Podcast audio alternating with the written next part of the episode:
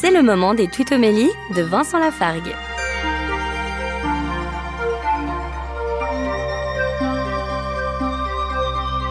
Dans le livre de l'Ecclésiaste, on trouve ce refrain qui commence dès le deuxième verset, chapitre 1.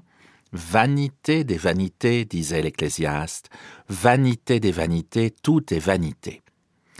C'est hélas très mal traduit dans la plupart de nos Bibles en langue française.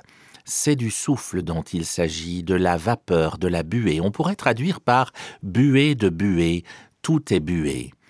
Ce livre nous enseigne le carpe diem, le fait de profiter du moment présent, parce que précisément ce moment est bué, il passe. Le refrain de l'Ecclésiaste est donc positif. Buée de buée, tout est bué, donc profitez du moment présent.